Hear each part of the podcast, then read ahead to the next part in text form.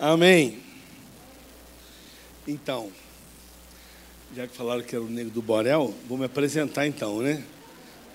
Pedro do Borel. Antes do negro já existiu Pedro. O Michael eu conheci com sete anos de idade, ele sempre disse, tio, um dia eu vou ser MC. E se tornou MC bem famoso aí, tá aí.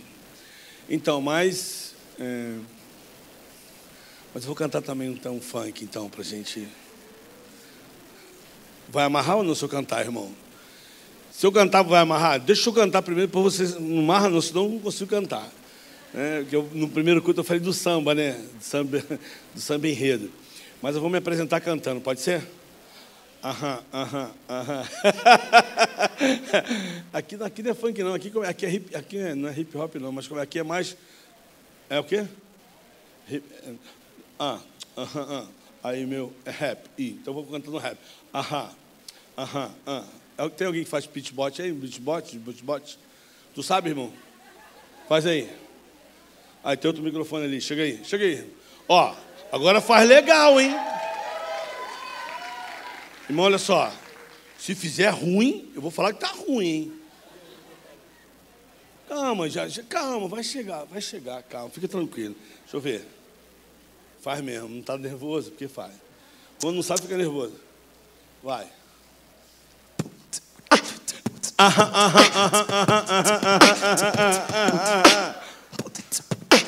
Peraí, estamos na igreja, tá, pessoal? Nada de.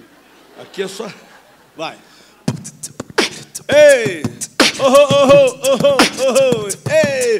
Eu moro na Tijuca, lá na rua São Miguel, onde o morro mais bonito é o Morro do Borel. No bairro da Tijuca, lá na rua São Miguel. Ei! A quem tem quem luta, quem faz o seu papel pra mudar a sociedade e mostrar o seu valor, amando o seu próximo como Jesus mandou. Aham, aham. Caraca, tu viu? Uh! Ei, irmão! Vai vendo! Viu, irmão? Adorei o Senhor, não adorei. Amém? Glória a Deus aí, ó. viu?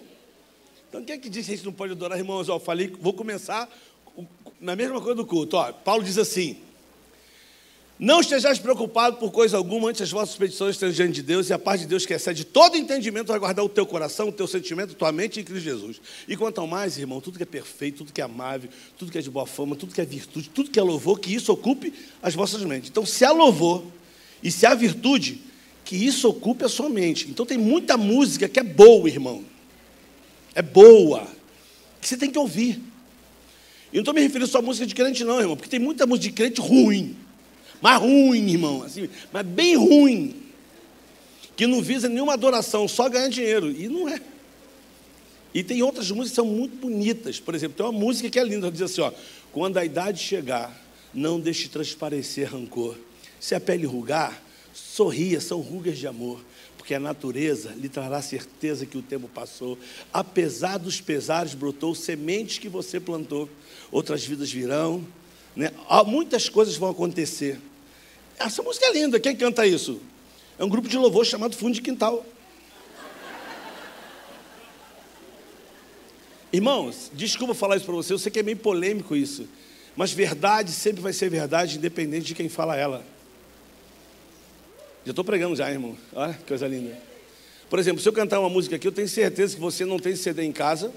Eu tenho certeza que você não canta essa música, mas eu tenho certeza que você conhece o refrão dessa música. Quer ver? Se tu não cantar, porque os pastores estão aqui, você não vai cantar por causa deles, mas em casa tu canta. Tu não canta aqui, mas lá fora você canta. Quer ver o refrão da música? O refrão é esse, ó, canta comigo, ó. Se tu souber cantar, canta em nome de Jesus, irmão, amém? Vai. É preciso amar. Parou. É, é isso é uma verdade ou isso é uma mentira? Isso é uma verdade. E quem falou isso, irmão? A gente fala que foi um endemoniado, um homossexual chamado Renato Russo. Mas ele falou uma verdade. E verdade sempre vai ser verdade, independente de quem fala ela. Por isso que a verdade liberta. Por isso que Jesus falou: Eu sou o caminho e a verdade. Por isso que ele falou que as pedras clamariam. Por isso é que do, do, do, do dos pequeninos sai um verdadeiro louvor. É, é complicado isso, né? Você sabe na Bíblia quando o, o demônio falou a verdade? Satanás falou a verdade na Bíblia. Como assim é pai da mentira? Mas ele falou, quando Jesus encontrou o endemoniado de Gadareno, qual foi a primeira coisa que ele disse? Lembra que ele se ajoelhou? O que ele falou? Que Jesus era o Senhor. Ele mentiu ou ele falou a verdade? Ele falou a verdade. Verdade sempre vai ser verdade, independente de quem fala ela. Agora, a música, a gente só conhece ela pelo refrão, né? E é triste, porque essa música fala de uma menina que se suicidou. A gente só conhece o refrão, mas não a música toda. A música fala de um menino que andava com eles, que fumava com eles, que bebia com eles, que show com eles, mas eles não tinham capacidade de ouvir o grito de socorro do coração daquela menina. E por isso ela se joga da janela do quinto andar. E quantas pessoas estão do nosso lado gritando, berrando, e às vezes nós simplesmente queremos só falar para ela, sabe o quê? Jesus te ama. O Jesus precisa ir além. As pessoas estão cansadas de versículos decorados. As pessoas querem versículos encarnados. Gente que escuta, gente que fala, gente que abraça, gente que diz assim: não sei o que te falar, mas eu estou aqui. Mas então, meu nome é Pedro Rocha Júnior, amém? E o pessoal me conhece como Pedro do Borel. Eu sempre corrijo porque eu não sou do Borel. Deveria ser Pedro no Borel. Eu nunca fui do Borel, nunca morei no Borel, nunca morei em favela. Aliás, se morro fosse bom, não tinha esse nome, né, irmão? Morro. Então, jamais escolheria o Morro do Borel para morar. Mas a gente não conhece o que Deus tem preparado para a gente, né? E aí eu, eu, eu acho que vou pregar muito para essa turma que está aqui hoje. Ah, Jesus. E você com seu preconceito não queria me aceitar na sua missão. Eu falei, aceita velho lá? Ela, não. Então, é, é só jovens da verdade. Eu, eu, mas então, eu só brinquei com ela. Falei, não aceita velho, não. Eu fui da Jocum, eu, sempre Jocum, uma vez Jocum, Jocumeiro, a gente sempre fala isso, né? Eu fiz Jocum 24 anos. Eu brinco que eu saí da Jocum porque eu queria uma outra missão. Eu queria chamar, abrir uma, organização chamada VECUM, Velhos com a Missão. Mas aí o pessoal não aceitou. Eu falei, então vou embora. Porque 55 anos, né, irmão? Já foi, a juventude não tem mais a mesma força. Mas eu sempre, Jesus me encontrou aos 22 anos de idade eu queria ser missionário. Depois de um tempo eu falei, eu quero ser missionário, eu quero ser missionário, eu quero ser missionário, eu quero ser missionário, eu quero falar de Jesus. E meu pastor sempre ensinou para mim o seguinte: todos nós somos missionários. Mas eu novinho, assim novo, convertido, não, eu queria, todos nós somos missionários. Por isso eu estou na mesma igreja há 33 anos. A igreja que eu conheci, estou lá até hoje, 33 anos, né? Mas eu queria ser missionário. E aí eu vou mostrar para você o quanto você é preconceituoso. Agora você precisa falar a verdade. Quando você escuta falar sobre missões, qual é o primeiro continente ou país que vem na tua cabeça? Preconceito. Jesus nunca falou para você ir para a África. Me diz um versículo que diz assim: ide para a África. Não tem. Ele disse: ide por todo mundo. Nós é que colocamos isso, né? Talvez é um jargão muito de missões, porque acho que porque a África, todo mundo tadinho, é? Porque a África, não, irmão. Talvez hoje um dos países que mais carecem hoje, talvez o lugar que mais carece hoje do Evangelho, se chama Europa. Que renegou tanto tempo, né? renegou, saiu daquilo que era o berço deles, onde veio, veio tanta coisa boa, hoje está carecendo de missionários. Mas imagina se chegar para um grupo de pastor e falar assim, pastor, Deus está me chamando. Estou sentindo de Deus que eu preciso. Deus está me chamando para Cancún. Viu? Eu estou falando sério. A gente vai rir, não vai, irmãos? Mas e se for verdade, Deus chamando aquela pessoa para ir para Cancún? E aí? É porque nós temos a cabeça que Cancún é um lugar que só vai barão, irmão. Deus podia me chamar, irmão. Talvez eu trabalhe hoje nas comunidades, nos morros, nas favelas, nos lixões. Mas talvez Deus quer chamar pessoas para ficar naquelas palafitas ali dentro da água só. Né? Não sei. Mas e se Deus chamar essa pessoa para lá? Pô? E se Deus chamou alguém que para a Suíça, como é que faz? É porque nós temos esse preconceito de que missões é só na África. E está errado. Sabe onde começa missões, irmãos? A partir de onde nós estamos. Missões começam quando eu entendo o que o João Batista falou lá no livro de João, capítulo, a partir do, do versículo 19. Quando foram perguntar para ele quem ele era, o que, que ele disse? Você quer saber quem eu sou? É quem é você? Olha, eu não sou profeta. Não é profeta? Não, não sou profeta. Mas quem é você? Eu também não sou Jesus. Mas quem é você? Alguém lembra a resposta de João Batista? Ele disse o quê? Eu sou o quê? Uma voz que clama no deserto. Então ele te dá três princípios de missões. Ele diz: Eu sou uma voz. Ele está dizendo: Eu sei quem eu sou. Eu sou uma voz. Que clama no deserto. Ele está dizendo assim: Eu sei aonde Deus me colocou. Eu sei o cenário que eu tenho que estar. É o deserto. Aqui é o lugar que Deus me chamou. E depois ele diz assim: Endireitai o caminho. Ele está dizendo: Eu tenho uma mensagem. Então João está dizendo assim: Você quer saber quem eu sou? Eu sei quem eu sou. Eu sei aonde eu tenho que estar. Eu tenho uma mensagem para esse lugar. Missões começam a partir de onde você está, irmão. Ide por todo o mundo. Vamos lá, isso aí na escola a gente aprende isso. Mundo, mundo, mundo. Eu pergunto, nós estamos aonde, irmão? Na, na, nas, nas, os continentes, nós estamos aonde? Hã? Fala, irmão, escola, escola, escola. Hã? Americano. E aí, que lugar? América do Sul, América do Sul. Mas nós estamos em que, que lugar? Que país? Brasil, aleluia, Brasil. Mas vocês estão onde agora? Onde? Em, em São Paulo. Em que lugar de São Paulo? Uma Vila Mariana. Em que endereço? Então, o Domingo de Moraes faz parte de Vila Mariana, que está em São Paulo, que está no Brasil, que está na América do Sul e que está no mundo. Logo, missões começa onde eu estou. Desculpe, irmão, pode ficar chateado comigo, mas eu, eu, eu, estou, eu, já estou na. Já estou andando muito tempo aí. Eu falo isso. E durante muitos anos na eu falei isso. Eu não acredito no. Eu, eu Pedro, ó, Pedro, tá? Estou trazendo para minha responsabilidade. Eu não acredito no missionário que diz assim, pastor, eu quero ir para África. Eu quero ir para Ásia. Eu quero ir a Mongólia, meu Deus do céu. Eu não acredito no missionário que fala que ele quer ir para o outro lado do mundo, falar para uma etnia que ele nem conhece o idioma, mas que ele não consegue atravessar a rua e ir no hospital visitar alguém. Que ele não consegue, dentro de um ônibus, compartilhar alguma coisa no trabalho. Eu não consigo entender que na escola alguém não sabe quem você é.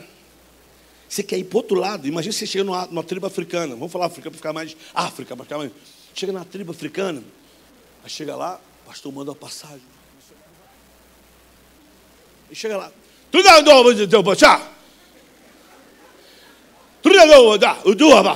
Não, eu, missionário, missionário, Igreja Batista Povo, Povo, São Paulo, Timão, Timão, Palmeira, Palmeira, eu, São Paulo, lembra?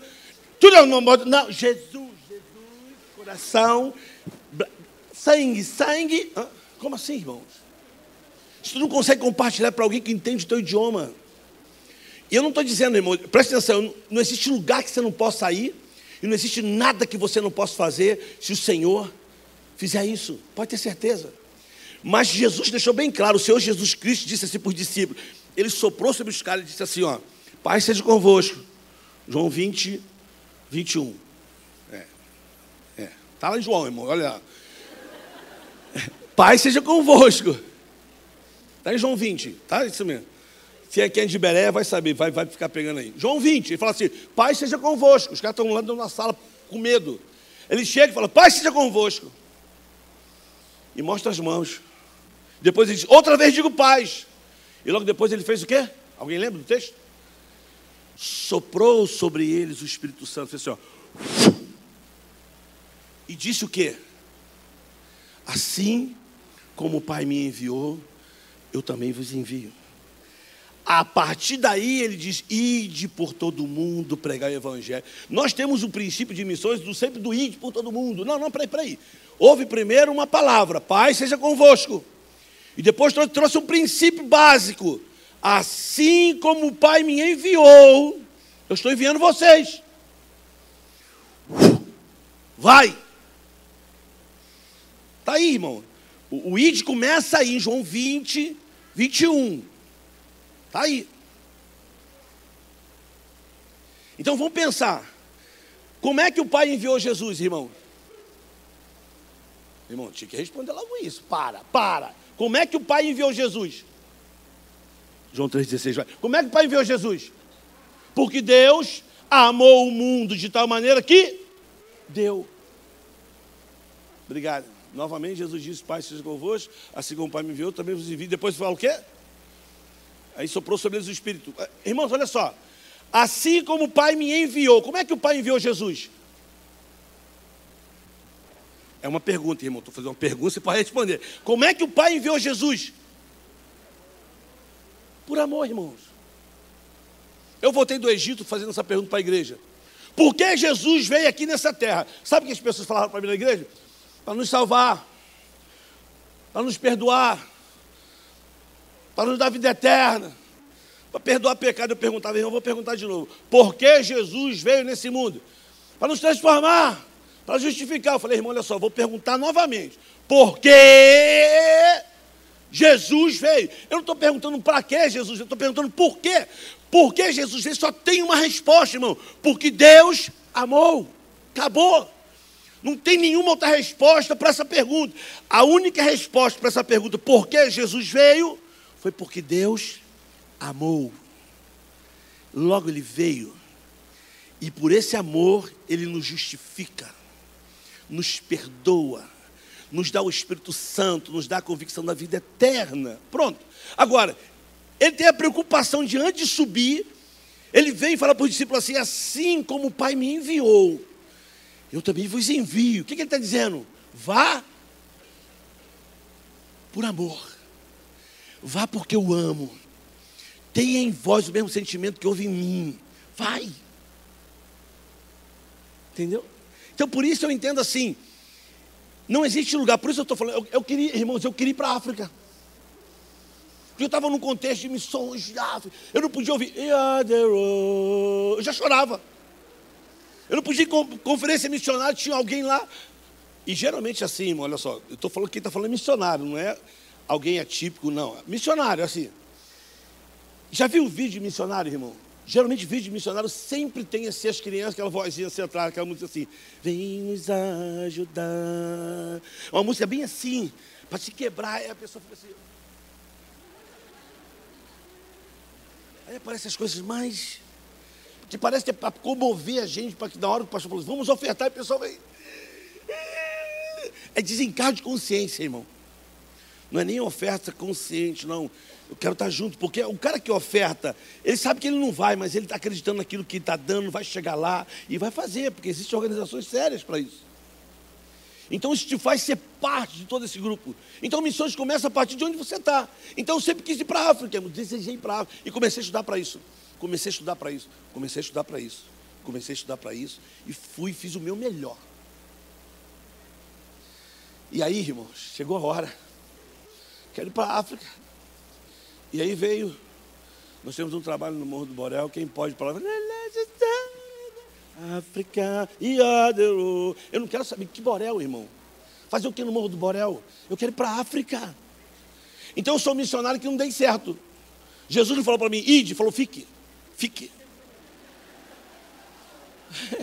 É, porque o que tu vai ouvir agora, dá para entender isso. Ele não falou ide, falou fique. Por isso que eu acho que ide, para mim, significa ir depressa evangelizar e acabou. Isso é ide, irmão. Em qualquer lugar, em qualquer tempo. Ir depressa evangelizar. Para mim, é a abreviação mais rápida. Ide, o que, que significa ir depressa evangelizar? Aonde? Qualquer lugar, irmão. Dentro do trem, em qualquer lugar. E aí eu falei assim, ninguém queria ir para o Borel, ninguém. Eu falei assim, olha só, eu falei para Falei o Wellington. Falei, Wellington, eu vou. Ah, mas só vou passar três meses lá, hein? Tá bom. Aí fui, subi o Borel. Quando chegou no Borel, comecei a olhar para o Borel. Só fui para conhecer. Eu fui, fui. Daqui a pouco, irmão. Desci o morro, a palavra foi assim para mim: Vou te levar para o lugar onde o coração do povo é duro, onde o seu rosto é cingido assim. Isso, quando você falar, não vão ouvir. São violentos. E eu sabia que era o Borel, mas eu não queria. Eu queria ir para onde, irmão? África, pô. Fiquei lá, fiquei lá e queria uma, uma equipe. Eu falei assim: eu, eu vou, mas vou ficar só três meses. E fui, irmãos, para passar três meses. E eu acabei ficando lá 22 anos. E em 22 anos a gente construiu uma creche, um ambulatório médico, uma escola de música, um centro de informática e implantamos três igrejas na comunidade. Talvez por isso é Pedro no Borel. Eu não sou do Borel. Mas eu sabia que aquele lugar era o lugar que Deus queria que eu estivesse. Então não existe o melhor lugar para você estar onde Deus quer que você esteja, irmão. Você não pode ser deixado levar por, pela emoção. E aí, minha esposa, formada de saúde pública, foi dar aula no Líbano. voltou pelo Egito, passou no Egito, conheceu algumas pessoas no Egito, e no Egito ela tipo, Pedro, você precisa conhecer esse lugar, meu amor, e minha esposa. Eu falei, meu amor, volta para casa. E ela chegou em casa falando do Egito, do Egito, do trabalho, do desafio. Eu falei, meu amor, olha só, olha para mim.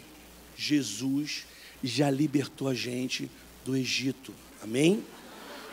Que Egito? Fazer o que no Egito, irmão? E outra coisa, estava bem no Borel, tudo, tudo, trabalho tudo feitinho, tudo já pronto, tudo construído. Agora é só, era só agora dar o pontapé inicial e passar tudo para a comunidade. As meninas começaram a trabalhar na creche, começaram com faxineiro, estudaram, formaram, pagamos faculdade, fizeram é, pedagogia, serviço social, já estava apta para pegar a creche sozinha, um pessoal da comunidade enfermeiro, então era só passar tudo. E eu fui dar aula em Fortaleza, quando eu voltei de Fortaleza, sentei do lado do dois caras estranhos, o cara falando enrolado, não entendia nada, aí que o cara pediu esquilo, me foi no banheiro, daqui a pouco voltou, aí começou a falar, falar aí, perguntou de onde eu era, falei, Rio de Janeiro, oh, Rio de Janeiro, beautiful woman, beautiful, eu percebi já aqui que né, estava rolando ali, mulher bonita, né, tá. aí eles começaram a falar, né, aí eu pensei, eu perguntei, where are you from? Ele falou assim, Egito. Falei, Egito. Aí ele me perguntou, você já foi no Egito? Eu falei, não. Ele falou, você precisa vir para o Egito. E a mula, oh, a mula já aqui dentro do avião falando, e eu, né? E quando eu cheguei em casa, minha esposa sempre pergunta como é que foi a pregação, como é que foi as pessoas, se eu conheci gente. Aí ela não perguntou isso, ela falou assim, e aí, como é que foi a viagem? Eu falei, foi boa. E na volta, você está do lado de quem? Eu falei, por quê? Por que do lado de quem? E aí, irmãos, fui conhecer o Egito. Fui passar uma semana no Egito. Quando cheguei no Egito, olha que interessante. A gente que vive nos congressos de missões, a gente sempre escuta muitos missionários falando, porque é isso, Oriente Médio, aí, aí, terrorista, não pode saber que você é crente. Eu cheguei no Egito com medo de tudo, de todos, com um pré, pré, pensamento preconcebido de tudo que eu ouvi nas, nas conferências. Eu falei, se vocês soubessem que eu sou cristão, vão, vão me matar, vão me prender. Depois, aí os caras pediram para levar minha bolsa. Não, não, não, não, não, não, não. Com medo de tudo e de todos, irmãos. Com uma semana no Egito, eu comecei a ter o mesmo sentimento que eu tive quando eu estava no Morro do Borel. Eu fiquei com medo. E aí foram me levar para conhecer o projeto, onde eles queriam um projeto, que era dentro do deserto, que o governo tinha dado um terreno para aquele pessoal começar um projeto, autorizou, e eles tinham que implantar um projeto três anos, e nos convidaram para ajudar eles a fazer o projeto. Só que para você entender agora o que aconteceu, e aí eu começo a minha palavra, uma vez eu estava no Morro do Borel meditando, eu tinha oito anos no morro, eu vi uma cruz lá em cima. E eu comecei a meditar na cruz, olhando para a cruz, crucificação, crucificação, Monte das Oliveiras, crucificação, Jesus morreu na cruz, três dias. Né, né, né, e aí daqui a pouco, eu comecei a pensar, Terra Santa, Jesus, Jerusalém, minha, igreja, é, caravana, Jerusalém. Comecei a pensar, e minha igreja fazia caravana toda assim, de seis em seis meses, levava um grupo de 150, 200 pessoas. E quem levava o grupo era Reverendo Caio Fábio, Ricardo Gondim, meu pastor e Samuel Doctório. Aí eu comecei a interceder como missionário. Deus, em nome de Jesus, toca no coração da minha igreja, do meu pastor, que eles possam fazer uma vaquinha e levar o Pedro, Pai. Toca no coração dele, fala, vamos levar o Pedro do Borel, tadinho para Israel, para ele ter uma experiência com Jesus, descansar. Eu levo bagagem, eu falava para Deus. E continuei olhando para a cruz, pensando. Que... Aí eu comecei a pensar assim, irmão, que privilégio poder andar onde Jesus andou. Pisar onde Jesus pisou, imagina, irmão. Vamos uma aqui, irmão. Quantos gostariam de um dia na Terra Santa? Eu também. Eu comecei a pensar nisso. Imagina onde Jesus andou, pisar onde Jesus pisou. Aí comecei a pensar um monte, ir lá no Monte das Oliveiras, ir lá onde Jesus falou com a mulher do, do poço. Aí comecei a pensar um monte de coisa. De repente, irmão, eu fiquei em silêncio na minha meditação, né? Na meditação você fica em silêncio.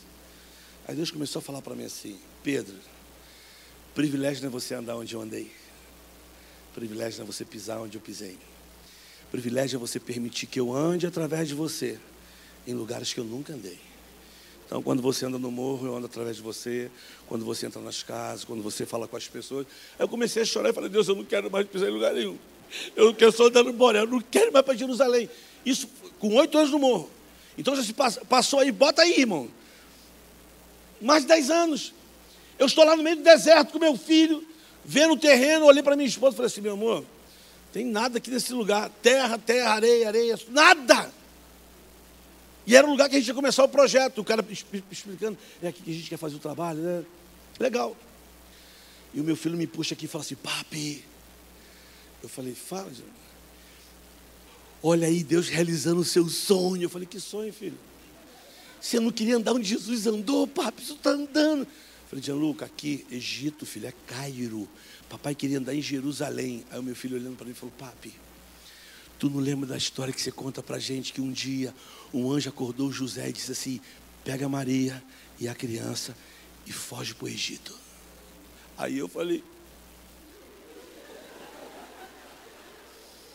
E aí, meu filho falou: Jesus andou aqui, papi. Jesus andou aqui. E ali eu entendi que era ele no meu lugar. Tu não entendeu o que eu falei entre as linhas, não, né? Onde é que eu estava chorando naquele momento? Aonde, irmão? Que lugar que eu estava, irmão? Aonde, irmão? Eu estava no Cairo. Onde é o Cairo, irmão? E onde é o Egito, irmão? É na África. Não existe lugar que você não possa ir, não existe nada que você não possa fazer. O que você precisa entender é que existem quatro letras que regem o reino de Deus. Quais são elas? O, B, D, C. De novo, O, B, D, C. Quando você obedece, irmão, não existe nada impossível. As coisas acontecem no tempo certo. É que nós estamos acostumados a ficar ouvindo no evangelho que tem que ser fast food. Existe tempo para todo propósito, para todo propósito existe um tempo. E isso é maravilhoso. Isso é o gostoso do reino de Deus, as coisas acontecem.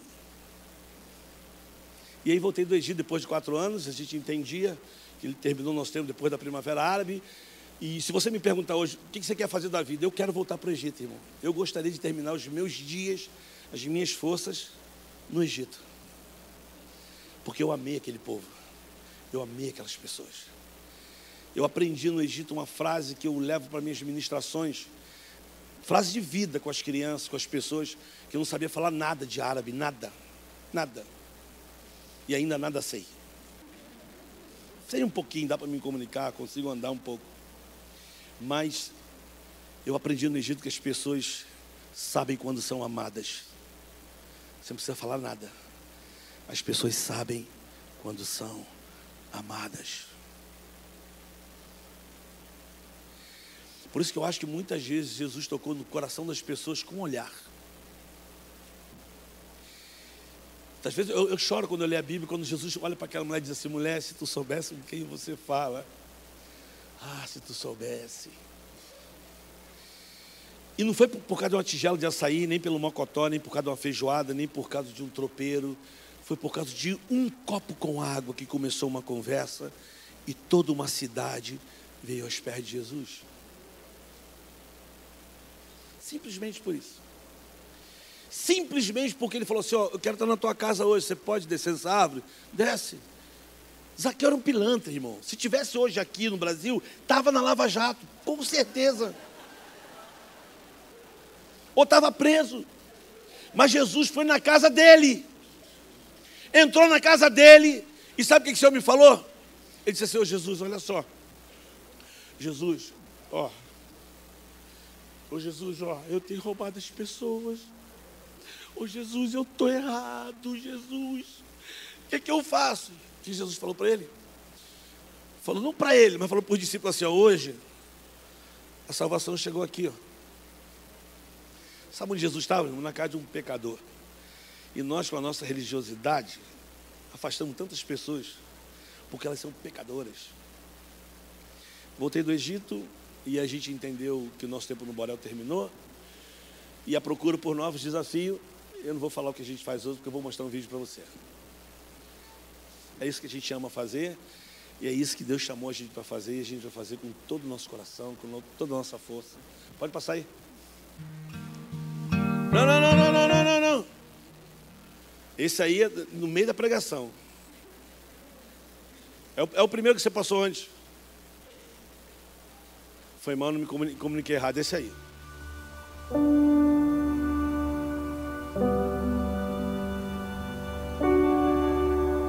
Na procura por novos desafios, o caminho nos levou a Jardim Gramacho, um lugar específico chamado Quatro Rodas.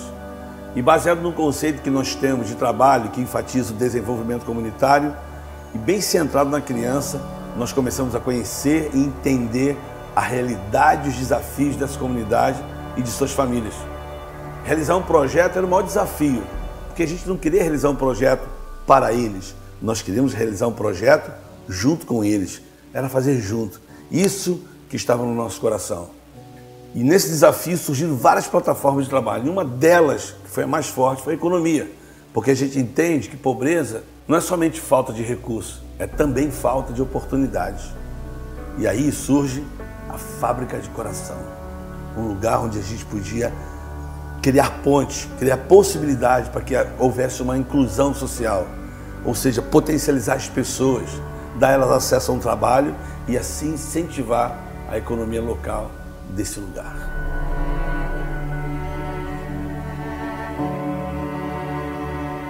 Como organização, estamos investindo diretamente em famílias que vivem em extrema pobreza.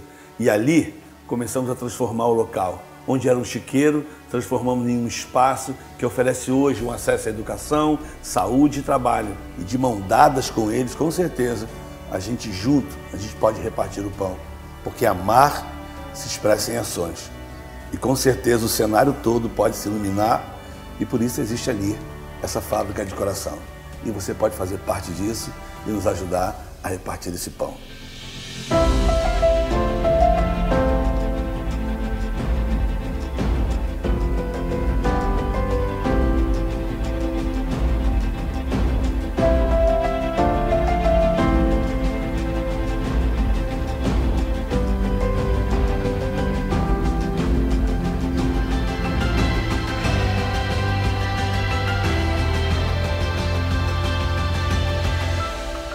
Deseja repartir o pão também? Entre em contato conosco. Nossas plataformas estão aí. Essa é a nossa organização chamada Aja. Depois você olha lá. E você vai entender o que a gente faz. Eu separei um texto para a gente pensar juntos. E eu sei que um domingo como esse a gente vem para a igreja para ouvir uma palavra que desconforte, talvez desafie.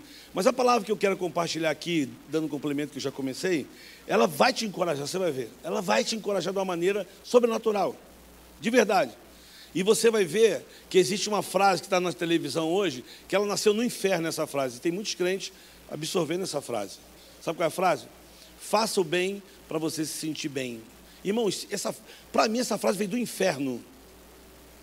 Ela parece muito legalzinha, né? Faça o bem para você se sentir bem. Irmão, tu não tem que fazer o bem para se sentir bem.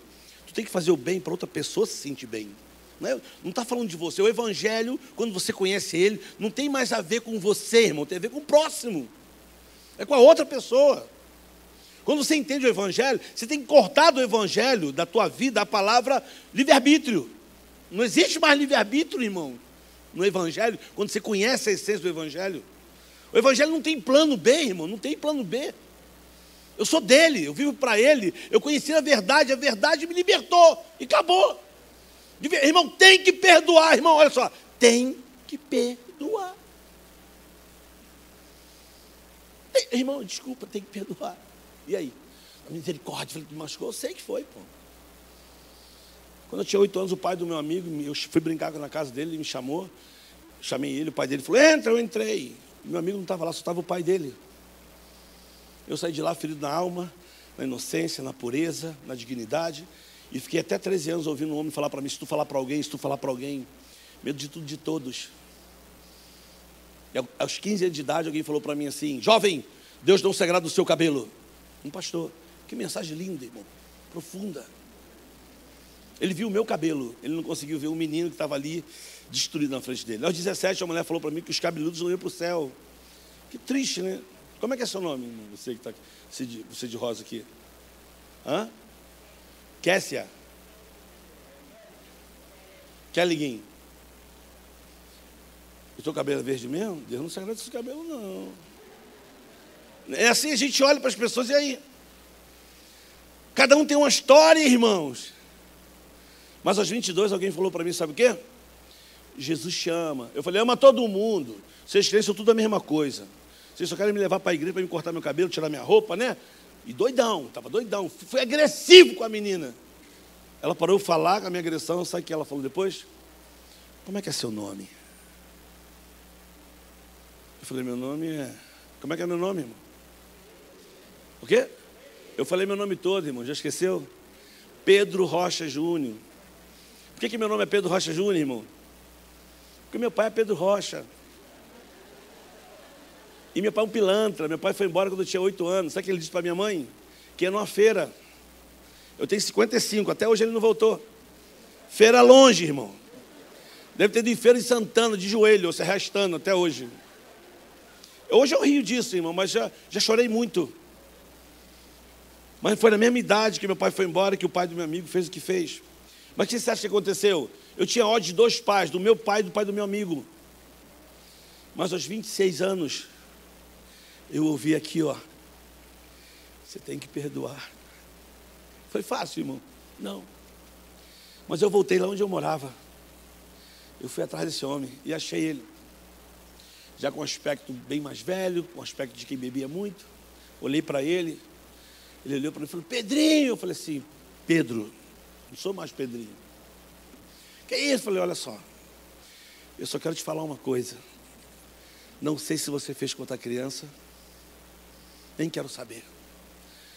Tem coisas que só eu, você, Deus e o diabo sabem o que aconteceu, mais ninguém. Mas eu quero dizer para você que eu te perdoo. Você foi um fantasma na minha vida. Te levei aqui dentro, você tinha autoridade sobre a minha vida. Como eu tinha medo. Comecei a chorar, ele falou, chora. Eu falei, olha, peraí, peraí.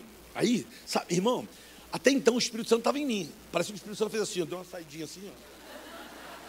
Meu irmão, senti tanta ira dele que eu fiz. E a vontade de que era, não chora não. Como não chora não? Irmão, a vontade de, era de atropelar ele. Mas eu falei assim, ó, se eu estou chorando, isso não é um problema teu. Eu quero dizer que eu te perdoo. Se você quiser ajuda, eu te ajudo. E foi embora. Eu saí leve. É fácil? Não é, irmão. Mas é evangelho. Eu sei, não é partidário não, mas algumas pessoas falam, bandido, bandido, bandido morto, joia. Mas o meu Jesus, ele estava numa cruz. E um cara falou assim: Ah, tu não é Jesus? Sai daí, pô! Ué, tu não é rei? E o outro fala assim: Cala tua boca aí, cara. Tu está aí porque tu merece estar tá aí, pô. Ele está olhando para o outro lado lá, e Jesus aqui. Tu está aí porque tu merece. Depois ele fala assim: Ô Jesus, oh, estou erradão, mas ó, tu lembra de mim quando tu entrar no teu paraíso? O meu Jesus falou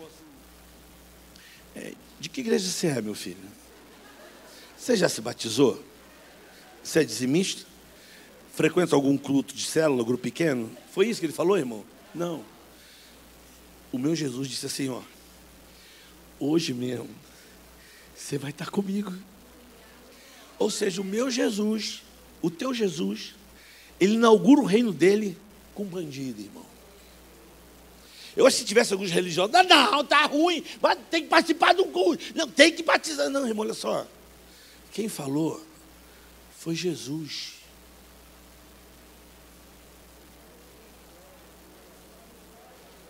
Esse trabalho aqui, irmão, é fácil.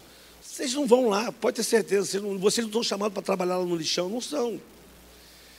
Mas vocês são chamados para estar aqui e a partir daqui fazer diferença aqui. Talvez tem pessoas aqui chamadas não ir para lixão, mas para ir para os condomínios, irmão. Para os grandes escritórios da vida. Deus não te deu uma ferramenta chamada medicina à toa, não te deu uma ferramenta chamada direito à toa, não te deu uma ferramenta chamada enfermagem à toa, não te deu uma ferramenta chamada empresário à toa, irmãos. Você vai ter lugares que esses pastores nunca vão estar. Nunca vão estar. Quem é que vai estar lá? São vocês. Vocês nunca vão no lixão, irmão. Quem está lá no momento agora? Sou eu e minha esposa. E outras pessoas fazendo um trabalho lá lindos. É isso que a gente precisa entender nesse reino de Deus. E olha o texto que eu vou ler para vocês. Já mudou, tá, irmã? É Mateus 14. Olha o texto que a gente vai ler aqui, irmão. Olha o texto. Mateus 14, a partir do versículo 13.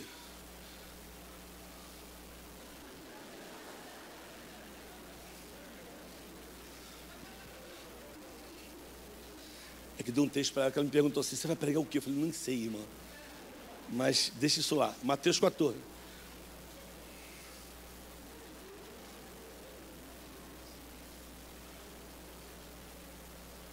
Olha lá. Ouvindo que havia ocorrido, Jesus retirou-se num barco, em particular, para um lugar deserto. As multidões ouviam falar disso, saíram da cidade e o seguiam a pé. Quando Jesus saiu do barco, viu uma grande multidão e teve compaixão delas e curou seus dos três doentes. Ao cair da tarde, os discípulos aproximaram-se dele e disseram: Este lugar é deserto, já está ficando tarde, manda embora a multidão para que se possam ir aos povoados comprar comida. Respondeu Jesus: Eles não precisam ir, dai vocês mesmos algo de comer. E eles disseram: Tudo que temos aqui são cinco pães e dois peixes. Tragam-me aqui, disse Jesus, né? E ordenou que a multidão se assentasse, a grama, tomando cinco pães e dois peixes, e olhando para o céu, deu graças, partiu os pães, em seguida deu os discípulos e os discípulos à multidão. Todos comeram, ficaram satisfeitos, e os discípulos recolheram doze cestos cheios dos pedaços que sobraram. Os que comeram foram cerca de cinco mil homens, sem contar mulheres e crianças. Irmãos, o texto já diz tudo, agora depende de como a gente pensa nele. O texto começa assim: Jesus, ouvindo isto, retirou para um lugar deserto. A pergunta é: eu, eu sempre ensino os meus filhos que a gente está lendo na Bíblia. Faça pergunta para o texto. Quando você lê um texto, faça pergunta para o texto. Não está ali à toa. Então, quando você abre a Bíblia, no versículo 13, né? Jesus ouvindo isto. A pergunta é: o que, que Jesus ouviu? Só vai entender se você ler o capítulo todo. Jesus ouviu sobre a morte de João Batista. Os discípulos chegaram. Irmão, você já levou, quem já levou notícia de morte, que deu notícia de morte para alguém? É fácil, irmão? Não é. Eu só dou notícia de morte se eu ver o defunto, irmão. Eu prometi para mim mesmo que jamais dou notícia de morte se eu não ver o defunto, se eu não. Morreu mesmo. Porque uma vez eu fui dar notícia de morte no Morro do Borel, o Léo, o Léo foi assaltar lá e deu errado o assalto dele lá, foi atropelado, traumatismo craniano, estava no hospital, já tinha uma semana. Aí a irmã dele falou: Ai, Pedro, o Léo morreu. E tem que falar para avó, a gente está sem coragem. Eu falei: Calma, o que, que houve? Não, morreu. Eu falei: Vamos lá aquela comitiva no meio dos becos, assim, do Borel, pá, pá. Aí a avó lavando roupa. Aí eu falei, fica todo mundo aqui, pô. Aí fui subindo. Aí cheguei, fala, avó, ô irmão Pedro, tudo bem, tudo bem? Como é que você está? Tudo bem? Estou com meu coração apertado, meu neto está lá no hospital, hoje eu tenho que visitar ele. Eu falei, é, mas estava ruim o Léo, né? É, então, avó, preciso falar uma coisa para a senhora. Aí ela olhou para mim, mas eu percebi que ela olhou, mas ela olhou também além do Pedro. Quando eu olhei, aquele, aquele povo tudo assim. Ela, irmão Pedro, não fala para mim que meu neto morreu, não. Eu falei, vó, o Léo faleceu, eu abracei ela. Começou a chorar, e todo mundo veio, começou a chorar, chorar, chorar. Aí pegaram a avó, arrumaram a avó e levaram a avó no hospital. Irmão, chegou lá, mataram o outro Léo. Porque o Léo estava vivo. E se eu dou a notícia ali, a avó infarta, irmão? O Léo só morreu depois de uns três meses, irmão. Mas mataram o Léo antecipadamente. Eu que dei a notícia. Então não. Ali Jesus recebeu a notícia de morte do João Batista. Eu não sei quem deu a notícia, mas eu acho que foi assim. Então, Jesus. Jesus sabe de tudo, mas Jesus, então. O João Batista, né? Falou muito. Ó.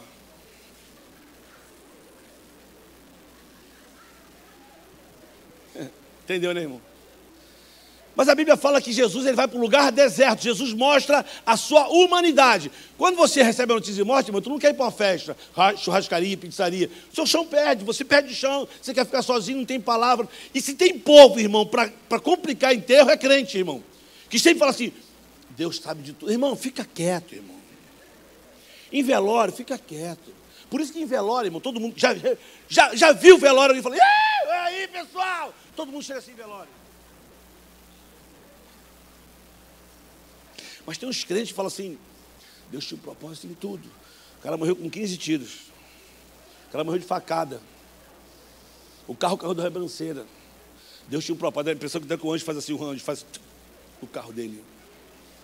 Então fica quieto, irmão. Em, em dias de velório, é silêncio, irmão. É, eu estou aqui. E acabou. Uma vez um menino morreu lá no Borel, lá, o pai dele não chorou, irmão. Dois dias de luto, o coro não chorava até enterrar o menino. No dia do enterro, minha esposa falou: estou com, tô com medo do, do, do, do Roberto. Estou com medo do Roberto. E a gente ficou do lado do Roberto o tempo todo. Ele só ficava em silêncio olhando o filho do único filho. Morreu. E o cara, assim, o cara não, não chorava. Meu irmão, quando nós botamos o caixão do menino lá que tampou, a gente desceu no meio do cemitério, esse cara sentou, mas ele chorou. E minha esposa fez assim, ó, né? Deixa o cara. Me chega uma profeta, uma mulher. Meu servo, esposo falou: cala sua boca, cala sua boca e deixa o homem chorar. E foi empurrando a mulher: Cala sua boca. E foi embora, e foi empurrando a mulher. Irmão, não, não, não. Fala depois, deixa o cara chorar, ou se deixa o cara prantear. Jesus sai para um lugar deserto, irmão. 100% homem, humanidade. Está triste, um amigo morreu. Mas o amigo morreu, mas a Bíblia diz que a multidão, a multidão o quê, irmãos? Chegue, multidão, irmão, faz barulho. Quanto, quanto era da multidão, irmão? Falou aí, quanto era mais ou menos? 5 mil. Quantos nós temos aqui dentro? 10, 20, 30, 40, 50, 60, 70, 90, 100, 100. Quantas pessoas tem mais ou menos aqui? Umas? 500 pessoas, sabe? 500, irmão. Ali são 5 mil. Quando eu falar alguma coisa aqui, quando eu falo assim, já, tu fala pro teu amigo aí, pô, compra uma sopa lá para mim no final, pô, me leva pra pizzaria. Fala qualquer coisa, ok? Fala qualquer coisa pro teu amigo aí, vai. Um, dois, três e já, vai. Pessoal do morro também, da favela, fala aí. Amém, amém, amém, amém, amém. Você viu, irmão, 500 pessoas? O barulhinho que faz? Agora, se você quiser se expor, você levanta a mão. Quem já participou de procissão? Quem participou de procissão? Procissão, isso. Sara. Sara. Levanta a mão, procissão. Como é que é a procissão, irmão? Procissão, tu tem uma velhinha na mão assim, né? Ou alguma coisa. E você não, procissão ninguém fala. Procissão só, procissão só tem o um barulho, é. Hum, né? Não sabe. Hum, ai. Hum. Então, pega sua velhinha na mão, pega sua vela na mão, pega sua vela. Faz só esse barulho agora, vai. Vai, vai. Então, multidão até em silêncio faz barulho, irmão. Então, irmão, está no texto ali, agora ninguém pode me impedir de pensar isso. A Bíblia fala que a multidão seguiu onde Jesus estava. Agora, na minha cabeça, aparece o Efraim, Efraim, Efraim. Olha o Efraim, soltando pipa em cima aqui, ó. Olha o Efraim. Aí o Efraim vê a multidão passando, ele faz assim. Encontrou Samuel. Samuel, o que, que, é isso aí? Efraim, o Jesus foi para lá. Está todo mundo indo atrás, estou com a minha mãe. Quem? Jesus. Jesus. Abaixa a pipa. Ele desce, fala assim, mãe, mãe, a multidão passou aqui agora, eu, eu vi o Samuel com a mãe dele. Falaram que o Jesus foi para lá, a mãe dele falou, meu filho, esse profeta quando começa a falar não para. Então você fica perto da mãe do Samuel, fica perto da mãe dele. Então tá, vem cá, rapaz. A mãe dele preparou o quê? Um lanche. Cinco pães, dois peixes, botou na merendeira, ele botou pano de prato e ele foi. Pá, achou o amiguinho dele foi.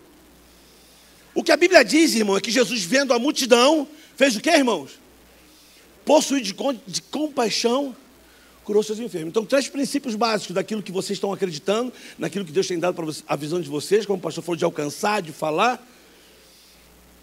Duas coisas básicas visão mais compaixão tem que se tornar em uma ação. Jesus viu, se compadeceu e agiu. Tem gente, eu sei que os pastores escutam muito isso, que só tem a visão. Fica assim, pastor, eu tive uma visão. E na visão, e fica na visão o resto da vida, irmão. Não sai da visão. Tem outros que só tem compaixão. Fala, pastor, quando eu passo na rua, vejo aquelas crianças, pastor. Eu sinto uma compaixão. Só fica na compaixão também. Irmão, visão mais compaixão tem que se tornar em uma ação. E aí Jesus fez, curou seus enfermos, Jesus agiu. E no momento que Jesus agiu, os caras estão trabalhando, mas o enfermo aí, Jesus, uma dor de cabeça aqui, um paralítico aqui, um ceguinho aqui e tal. Chegou uma hora que os discípulos falaram assim, pessoal, olha só, oito horas, cara. Está caindo, tá caindo, cara. Só um minutinho. Pessoal, só um minutinho, só um minutinho. Jesus, Jesus, olha só. Dá uma olhadinha para essa multidão, Jesus. Então, quando esse povo ficar com fome, vai ser brabo. Então manda embora, porque não tem dinheiro para. Mas quanto é que vocês têm aí? Aí na hora, Judas, quanto é que tem? Que Judas cuidava da contabilidade, olha só, irmão. Jesus dava contabilidade para Judas. Que Jesus é esse, né, irmão? Aí Judas só tem 200 conto aqui. 200, não dá para nada. E Jesus falou assim: eu tenho, eu tenho uma ideia. Dá vocês mesmo de comer. Os discípulos falaram assim: só um tempinho, Jesus. Pessoal, vem cá.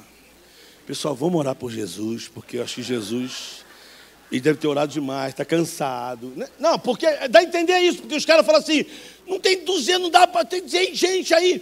Irmãos, vocês são igreja batista, não sei se aqui tem, mas eu cansei de fazer EBF, irmão, escola bíblica. De... Irmão, tem criança que vai para EBF só para comer, irmão, não vai para outra coisa. É o lanche. Agora, está dizendo ali que tinham 5 mil homens, sem contar mulheres. O que, que tu acha que eles estão esperando? Tem gente, tem festa, tem comida, irmão. E aí Jesus fala assim: não, não, o que, que vocês têm aí? Não tem nada. Não, tem alguma coisa, pô. Tem alguma coisa. E aí Jesus manda todo mundo se assentar, irmão. Como é que tu manda 5 mil pessoas se assentarem? Aqui tem um microfone lá. Não dá. Eu acho a tática foi: vamos sentar de 10 em 10, 15 em 15. De túnica vermelha, senta aí com 15 aí, túnica branca, vai ser. Fez domina, brum, sentou. Eu acho que quando sentou, Efraim pensou: hora do intervalo, merenda, vou lanchar. Só que os discípulos estão procurando que tem alguma coisa, irmãos. Eu pego dois discípulos achando o menino. Primeiro Pedro, achando Efraim. Irmão, depois você não me pergunta como é que eu achei o nome desse menino. Eu não sei o nome dele, eu só dei o um nome para ele, amém? Teve a irmã que falou para mim assim: como é que você sabe o nome dele? Você deve ser muito estudioso. Eu falei: não, eu só dei um nome para ele. Só tirei o menino e botei Efraim.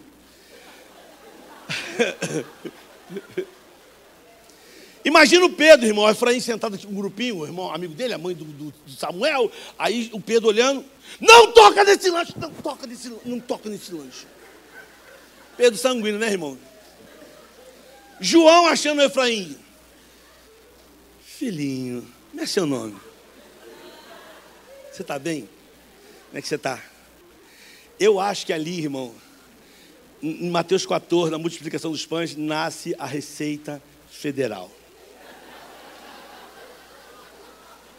Que é a tese? Que é a tese? Receita Federal não sei porquê. O lanche do menino foi confiscado. Quem confiscou? O leão da tribo de Judá. Ei, irmão, ei, irmão, faça a pergunta para o texto. A Bíblia, irmão, a Bíblia é fantástica, é só você ler. Irmãos, os cinco pães e os dois peixes chegaram na mão de Jesus.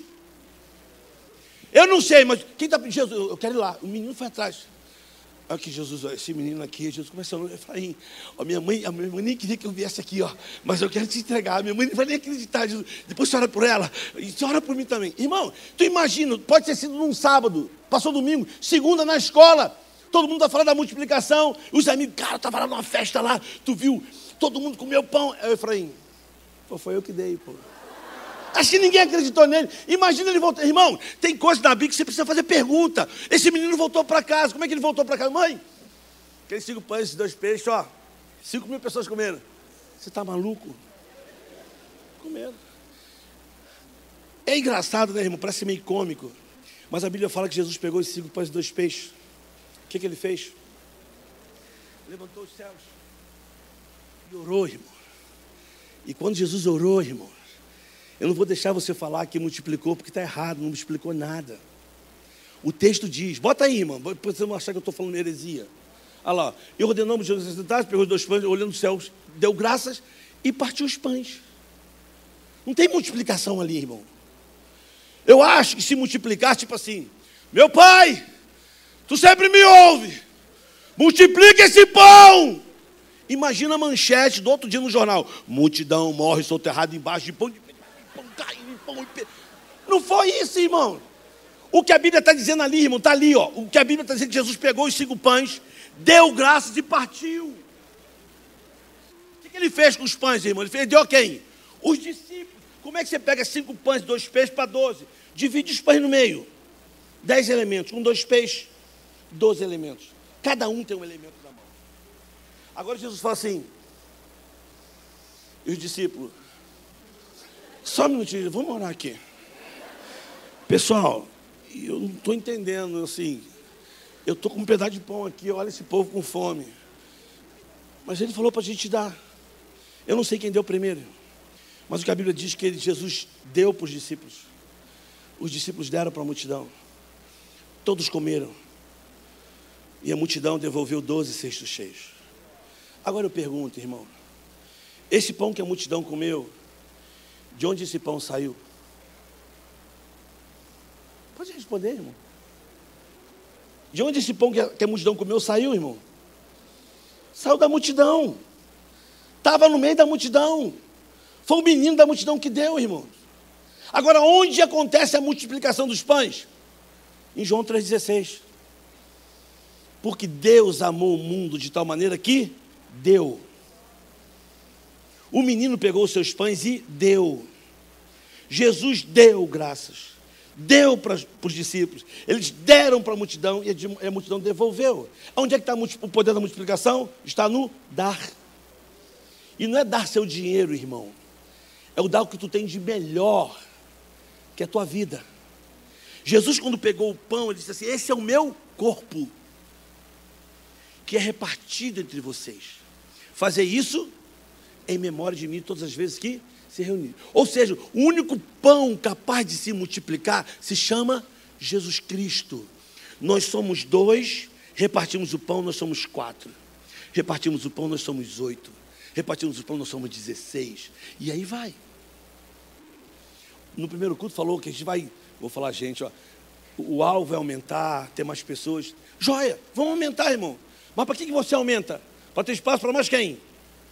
Mais pessoas. Mas como é que as pessoas vêm? Quando você reparte o pão. Quando você tem, você dá o que você tem de melhor. Irmão, preste atenção numa coisa. Todo mundo tem alguma coisa para dar, irmãos. Todo mundo tem. O que nós precisamos simplesmente é olhar para as pessoas com os olhos de Deus. Entender que cada um tem uma história.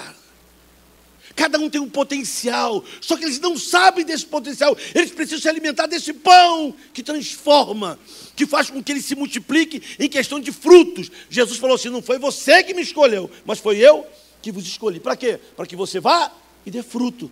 E o vosso fruto permaneça. Que fruto é esse, irmão?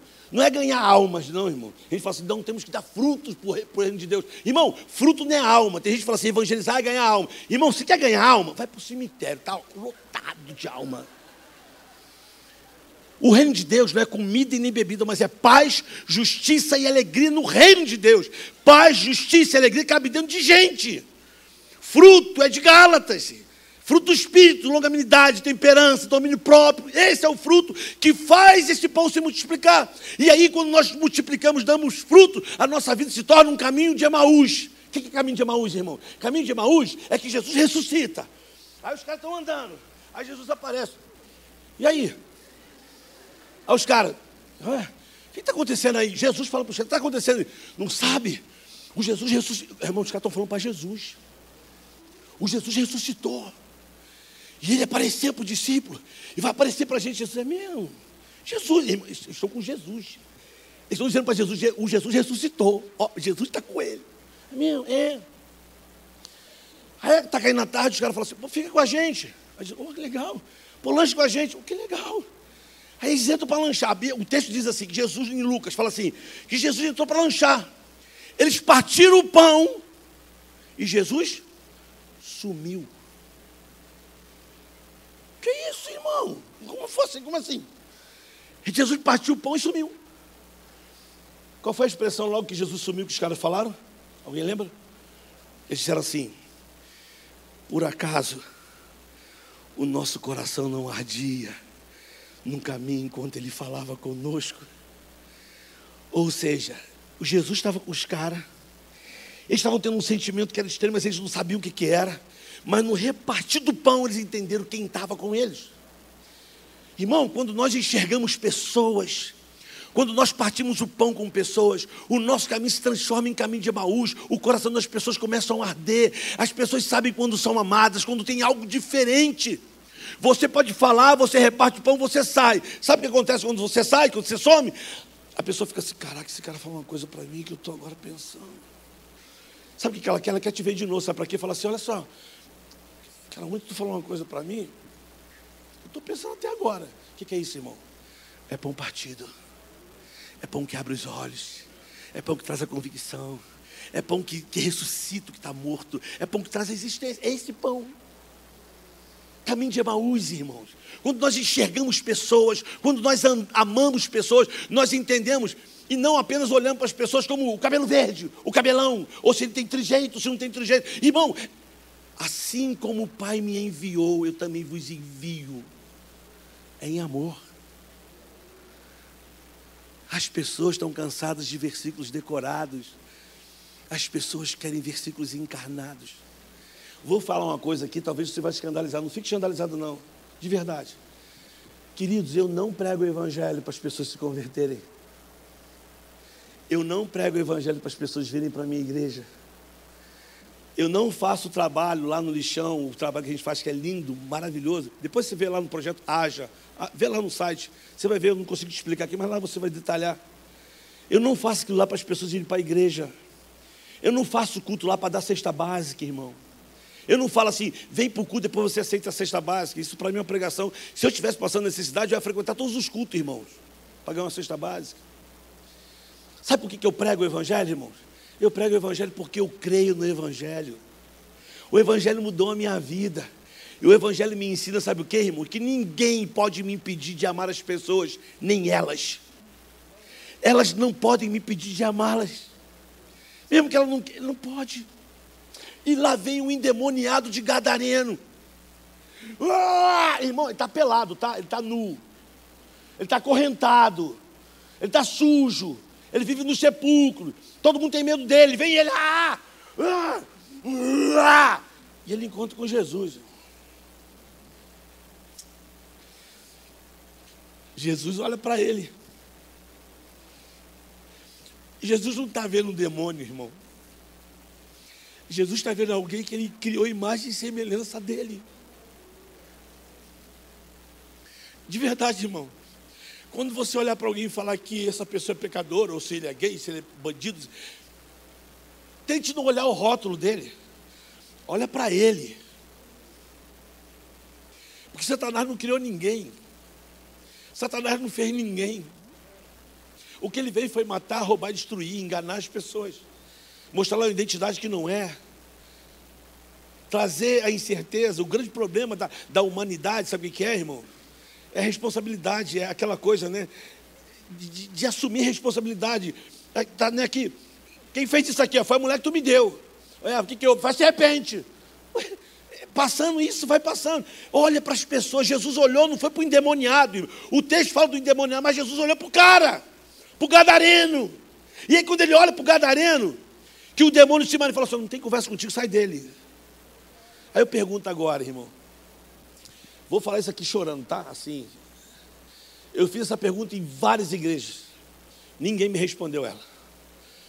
Mas eu estava agora numa igreja no, em Goiânia, tinha um menino que ele tinha um. Ele era autista, assim, tinha uma deficiência, ele tinha uma Bíblia. E ele, ele prestava atenção o tempo todo no culto. Eu falava um texto, ele falava o texto também junto. E falava, aleluia. E ele ficava batendo na Bíblia dele. E eu, eu fiz essa pergunta, tá, irmão? Eu falei assim: quando o demônio saiu daquele homem, o que, que aconteceu depois com aquele gadareno? A maioria das pessoas fala assim: ele quis seguir Jesus. E não foi. Quando eu fiz essa pergunta, o Marcos, lembro do nome dele, ele fez assim, batendo na Bíblia dele assim, ó. Ele estava sentado aos pés de Jesus com roupa limpa. Irmãos, essa é a resposta.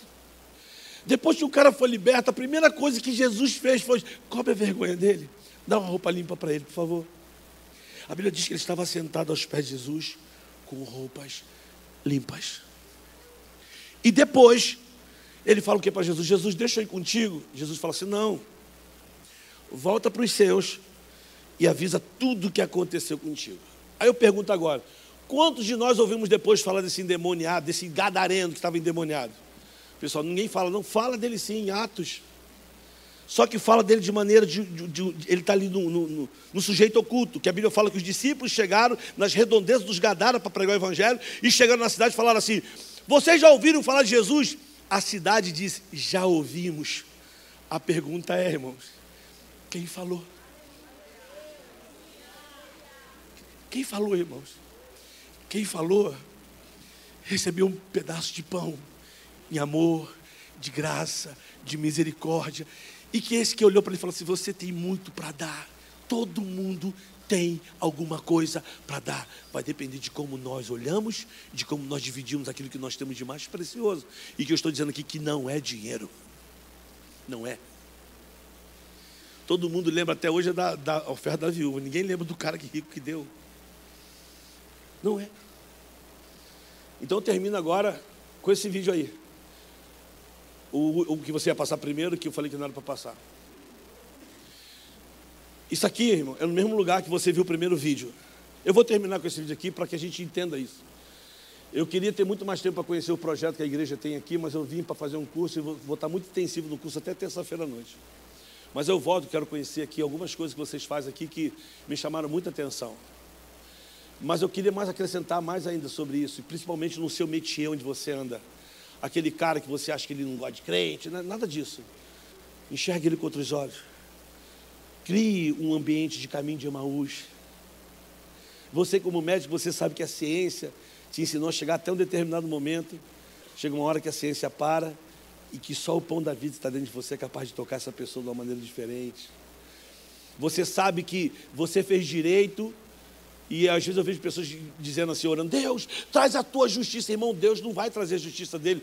Deus é a justiça, irmão. Então, onde ele se manifesta? através de você, pô.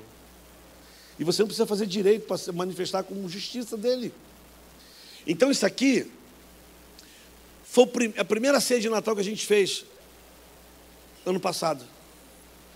E o pessoal está tão mal acostumado lá de receber coisas, receber, porque mora no lixão, receber, receber, receber isso. E nós reunimos as mulheres e falamos assim, ó, a gente quer fazer uma ceia de Natal aqui com as famílias. E todo mundo achou que a gente ia trazer presente, pegar sapato de criança e tal. E minha esposa falou assim: então, mas a gente vai fazer uma ceia diferente. Ela, qual? Então a gente quer que cada um traga alguma coisa. A pessoa, mas como? Não tem nada. Como não tem nada? Você tem alguma coisa para dar? Vocês têm alguma coisa para dar? Não, não tem. Falei, então o que você gostaria de ter numa ceia? Aí, pavê. Você sabe fazer pavê? Quem sabe fazer pavê? Então, um pavê, aí pudim, aí começou macarronese, aí começou farofa, pastel, aí começou rabanada, começou. Irmãos, o mais lindo do, da ceia, a gente alugou as mesas, mas o mais lindo da ceia era ver 8 horas da noite, a comunidade do lixão. Irmão, veio, mas foi comida. Se tu pensar onde foi feito, não come. Porque é tudo barraco de madeira, não tem saneamento, nada. Mas, irmão, você vê eles chegando com a comida, cada um com o seu pratinho, e botando na mesa assim. Era maravilhoso, é porque todo mundo tem alguma coisa para dar. Todo mundo tem alguma coisa para dar. E Deus, quando pensou em dar, Ele deu o melhor que Ele tinha. Não foi bênção. Ele se fez carne e habitou entre nós. Andou, falou. E isso é que fez toda a diferença. Porque tudo vai ficar, irmão. Vai, vai passar. E eu acho que Deus pode dar ferramentas do teu trabalho que você vai usufruir, vai viajar, vai ter seu dinheiro, vai ter seu carro, tudo isso. Cara, Deus quer te abençoar. Mas o que você não pode deixar de entender é que você também é um instrumento para enxergar pessoas com os olhos dele. Que tudo que ele te dá, irmão, tem um propósito pelo qual é para que o nome dele seja glorificado. Mas muito mais que esse pão que está dentro de você, que o dinheiro não compra, é para ser dividido com todo mundo. Tem pessoas que eu jamais vou falar que você fala todo dia. Tem pessoas que esses pastores nunca vão encontrar, mas que você encontra todo dia. A pergunta é: quem vai dividir esse pão? Eu e você. Então eu vou te mostrar aqui. É o mesmo lugar, irmão. É o lixão. Mas a gente fala para as pessoas lá: vocês são especiais. A gente, a gente não quer um projeto para eles, é um projeto fazer junto com eles. E empoderar essas pessoas. Eu acho que o Evangelho empodera a gente para saber quem nós somos e para onde temos que ir. Que Evangelho é esse que nos dá ferramenta para isso? Passa aí, irmão.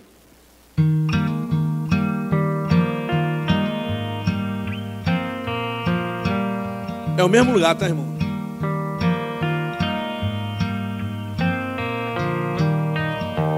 Se alguém já lhe deu a mão e não pediu mais nada em troca pense bem, pois é um dia especial. Eu sei, não é sempre que a gente encontra alguém que faça bem, que nos leve deste temporal. O amor é maior que tudo, do que todos, até a dor se vai quando o olhar é natural. Sonhei que as pessoas eram boas em um mundo de amor e acordei nesse mundo marginal. Mas te vejo e sinto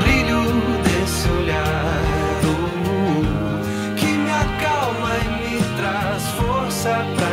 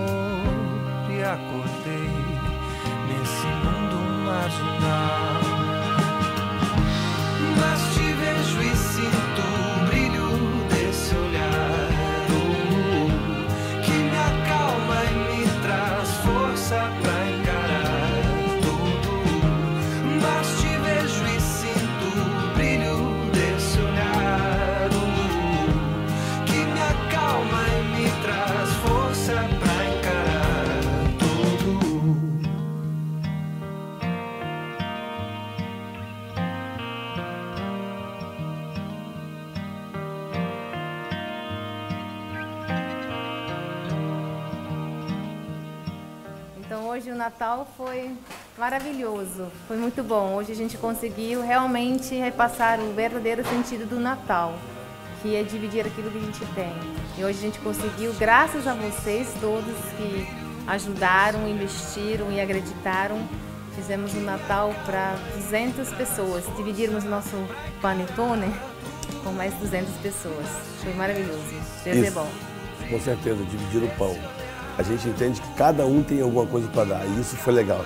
Você tem alguma coisa para dar, eu tenho e a comunidade também tem. Então, dividimos o nosso pão, Netone. É dividir o pão, é partir o pão, junto e sempre. Deus te abençoe, Feliz Natal e próspero ano novo. Obrigado. Uh, é quatro rodas! Uh, uh, é quatro rodas! Uh, uh, é quatro rodas! É, Quatro Rodas é o nome do lugar. Essa noite, queridos, eu queria deixar para você pensar. Repartir o pão não é simplesmente dinheiro. É repartir o que tu tem de melhor.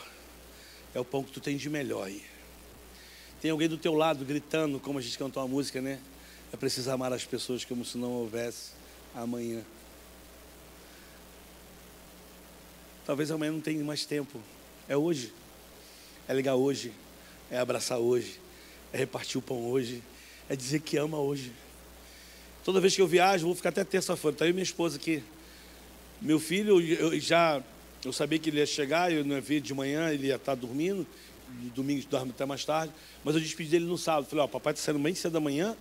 Então você já sabe. Tá bom, pai, volta, terça. Por quê? Porque eu despeço sempre dos meus filhos da minha esposa quando viajo. Meu amor, tô indo. Se eu não voltar, qualquer coisa a gente se encontra no céu. Não sei se volto. Mas ele sabe que eu vou sempre repartir o pão. E quero dizer para os pais aqui, igreja começa dentro de casa. Se tu não conversar com teus filhos, alguém vai conversar.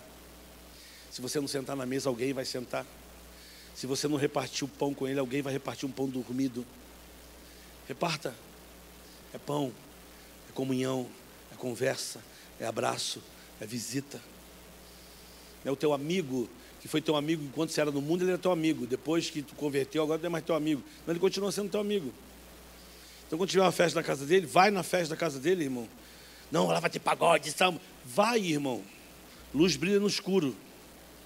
Quando ele estiver lá, ele falou, pô, tu veio? Claro, vim, cara. Eu te amo. Quer, quer uma- um conselho? Quando estiver tomando refrigerante, tome Fanta laranja, para o pessoal saber que é laranja, amarelo. Não é porque Guaraná parece com cerveja e tal, aí você sai da parece do mal. Mas tem gente que tem medo agora de ir para a festa da casa do amigo, porque, irmãos, Vai na casa dos Zaqueus. Procure os Zaqueus. Fale com as mulheres samaritanas. Pô. Encontre os aleijados. Parta o pão, irmão. Jesus não pediu para dar um copo de, de feijoada, não foi feijoada, não foi churrasco. Ele falou: um copo com água. O evangelho é simples. Nós que complicamos. Eu queria fazer a propaganda dos corações, mas no primeiro culto o pessoal levou a maioria dos corações. A gente, quando você viu lá a fábrica de corações, são os corações que as crianças pintam, tem os pintados e tem os não pintados. Mas sobraram alguns corações estão lá. Isso aqui, quando cada criança faz um coração desses, os adolescentes, os jovens catam comigo material no lixo, as madeiras a gente recicla. E eu falo para eles assim: quando vocês tiverem o coração, faça bonito, faça bem feito. Não faça de qualquer maneira, porque quando as pessoas forem comprar o coração, eu não quero que elas comprem com pena de vocês. Eu quero que elas, eu quero que elas comprem porque é bonito, porque é bem feito. Eu não compro um tênis da Nike para ajudar a Nike. Eu não compro um tênis da, da uma camisa de marca para ajudar a Adidas. Eu compro porque eu acho bonito, pô. Então eu quero que as pessoas, quando comprem o coração de vocês, comprem porque é bonito. Não tem problema você receber uma cesta básica, mas não tem nada melhor do que você trabalhar e ter o seu salário digno para você sustentar a sua família. Todo mundo tem alguma coisa para dar, irmãos. Todo mundo. Hoje a fábrica de coração sustenta oito famílias. Cada jovem, cada menino adulto com suas famílias ganha uma média de 800, dependendo do que a gente vende, mil reais por mês. Sabe de onde é que sai esse material todo? Das madeiras que as pessoas jogam fora elas são pegas, são tratadas, são recicladas. E assim também a gente tem feito com aquelas pessoas. Todo mundo diz que lá é o lixão, mas eu falo assim: não, vocês não moram no lixão, não.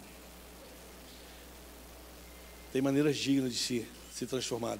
O lixo não é nenhuma vergonha, não. A gente pode pegar o, o material reciclado, trabalhar ele e sustentar pessoas com ele. Amar pessoas, irmãos. Olhar para as pessoas. Repartir o pão. O desafio de vocês aqui é construir essa igreja. Que legal. Vai ficar linda, pode ter certeza. Mas essa igreja aqui, daqui eu acho que daqui a 15, 20 minutos vai ficar horrível. Sabe por quê? Não vai ter ninguém aqui dentro. Essa igreja só tem sentido quando tem gente aqui dentro. Quando tem pessoas aqui dentro. Aí ela tem sentido. Sabe por quê? Mesmo que a gente ore, Deus guarda esse lugar. Vai guardar. Mas a verdade é que quando todo mundo sair daqui, ele vai num templo que Ele quis construir para que Ele habitasse nele. Ele vai dentro de mim e de você.